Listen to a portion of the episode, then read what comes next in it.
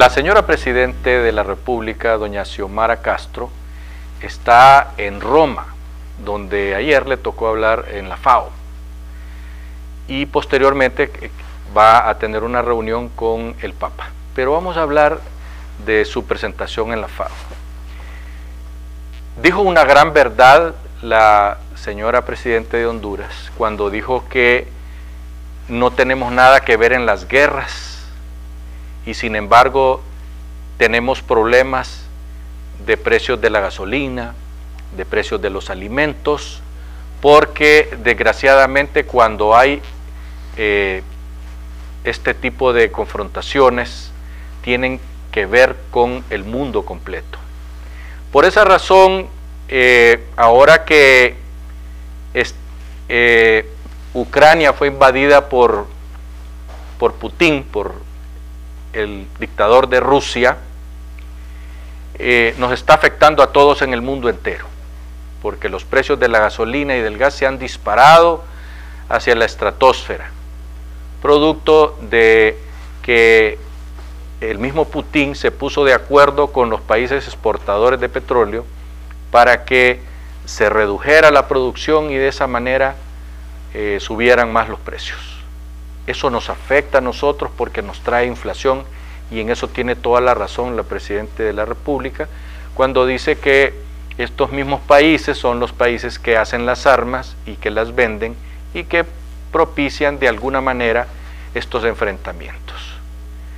Eh, también dijo que ella está orientada y comprometida con el pueblo hondureño para luchar para que no haya hambre y no haya miseria en el país. No dijo cómo, y eso es lo que nosotros los hondureños hemos estado esperando estos nueve meses de gobierno, estos ocho meses de gobierno.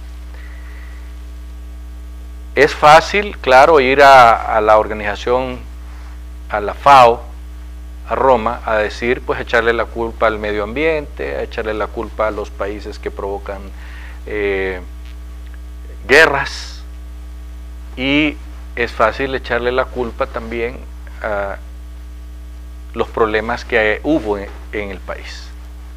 Pero nosotros los hondureños queremos saber cómo es que van a luchar aquí contra el hambre.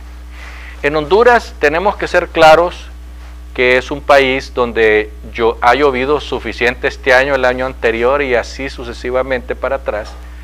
De manera que el fenómeno del niño sí nos afectó y normalmente es a la zona sur del país, pero el resto del país produce y produce bien.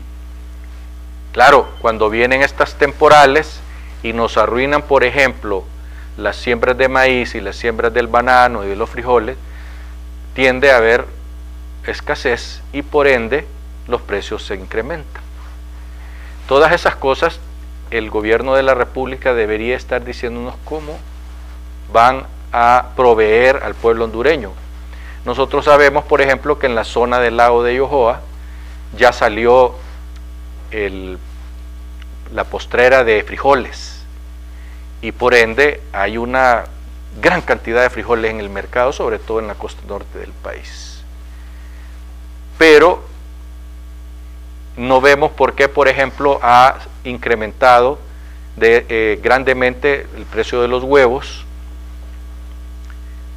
porque si bien es cierto, a las gallinas se les da un alimento que viene del extranjero y eso nos afecta, no es menos cierto que hay otras cosas que se les puede dar y que son hechas aquí en Honduras. Eh, nos preocupa y quisiéramos nuevamente pedirle a doña Xiomara que ponga a su gente que está en recursos naturales y y en toda esa área del el país, de la administración del país, que nos digan qué es lo que tienen pensado hacer, porque hay que reconocer que no se ha hecho nada. No hemos visto acción, no hemos visto apoyo para, esa gente que, que sembraron este año y que ahora ya están en la postrera. Los cafetaleros se quejan porque las carreteras están malas y les dicen que no hay pisto.